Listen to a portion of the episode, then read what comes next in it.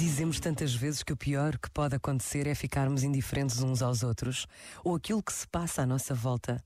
Os meses e meses de guerra na Ucrânia não podem deixar ninguém indiferente. O rigor do inverno vai tornar tudo mais difícil, mais sofrido, mais doloroso. Precisamos de pausas no nosso dia a dia para encontrarmos um momento de pedir a Deus pela paz. Que a paz aconteça neste mundo que é o nosso. Pensa nisto e boa noite. Este momento está disponível em podcast no site e na app.